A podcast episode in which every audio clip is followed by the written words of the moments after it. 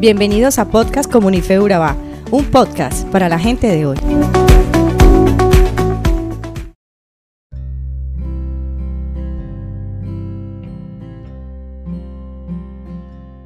Hola querida comunidad de fe de Urabá. Hoy iniciamos con una nueva serie titulada Entre la fe y la razón. Sé que te fascinará porque trataremos temas que seguro te has preguntado, como por ejemplo el del día de hoy.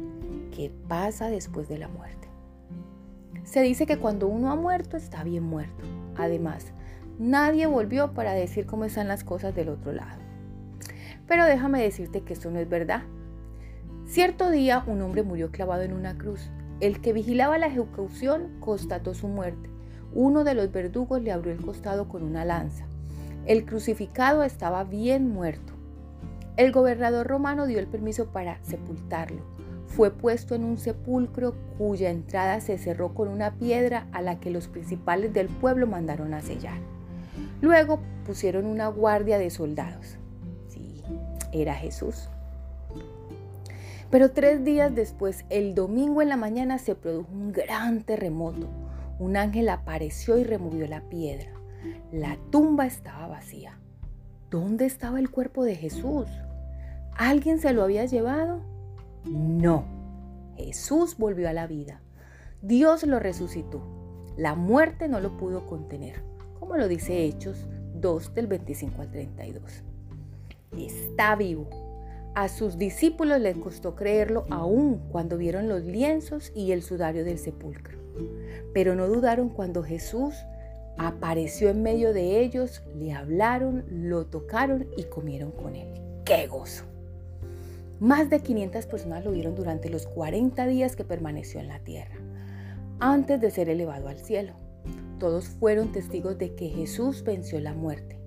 La Biblia afirma que un día todos los muertos resucitarán como Jesús, sea para vivir con Dios o sea para vivir alejados de Él. Y Jesús, como te lo acabo de demostrar, como siempre es el vivo ejemplo de que todo esto será así. Sé que hay muchas opiniones, creencias o teorías sobre lo que sucede cuando morimos. Lo que sí es cierto es que sí o sí todos vamos a morir.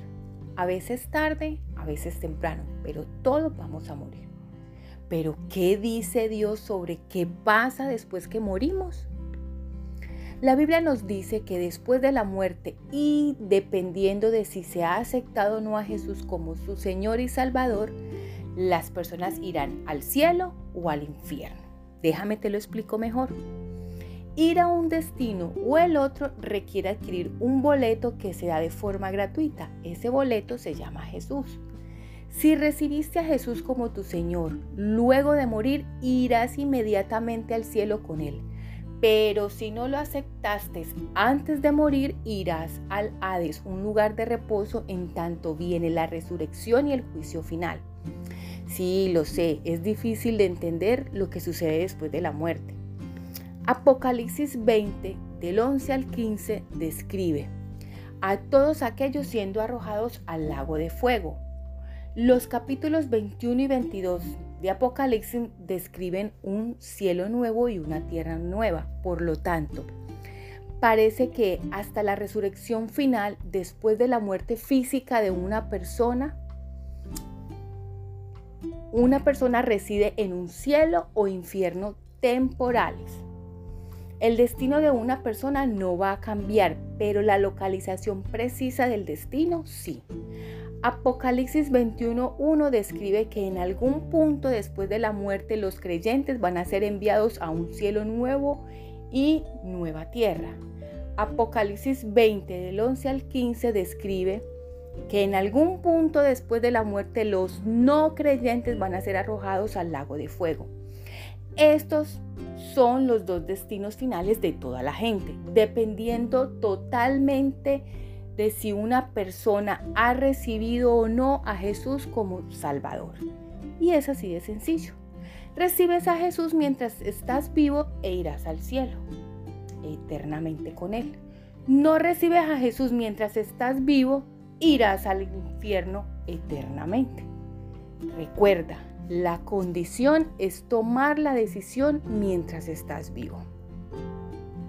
Por eso te invito a pensar en que la muerte es inevitable y la mayoría de las personas piensan poco en eso hasta que ya es demasiado tarde. Hoy, ahora mismo es el momento de pensar lo que sigue a nuestra existencia terrenal, mientras todavía tengamos la oportunidad de tomar una decisión que afectará nuestro destino final. Esta vida no es todo lo que hay, la eternidad nos espera a todos. Asistir a una iglesia no le asegura el cielo, tampoco el vivir una vida buena o haciendo buenas obras. Romanos 3:23 dice, pues todos hemos pecado, nadie puede alcanzar la meta gloriosa establecida por Dios. Más adelante en Romanos encontramos que la paga del pecado es la muerte, pero el regalo de Dios que Dios da es la vida eterna por medio de Jesucristo nuestro Señor. Algunos vivirán para siempre en la presencia de Dios, mientras que otros experimentarán el tormento eterno separados de Él para siempre. Algunos dicen que hay muchos caminos para llegar a Dios, pero no es así. La Biblia dice que hay uno y es Jesucristo. Él es el único mediador en la humanidad, entre la humanidad y el Dios Santo. Dios da la bienvenida a todo aquel que viene a Él por medio de la fe en su Hijo. Sea cual sea su pasado, su edad o su situación actual, si se da cuenta que es pecador y cree que el Señor Jesucristo murió por él, entonces pídale que sea tu Salvador y así puedas disfrutar de ese destino final que es estar eternamente con Él en el cielo.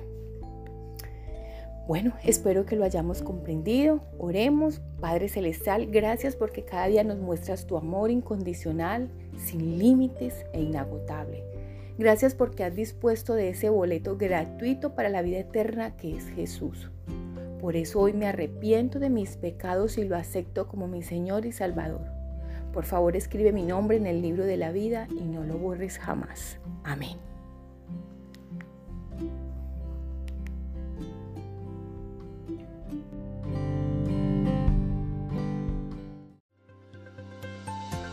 Somos Comunife Urabá, un lugar para la gente de hoy.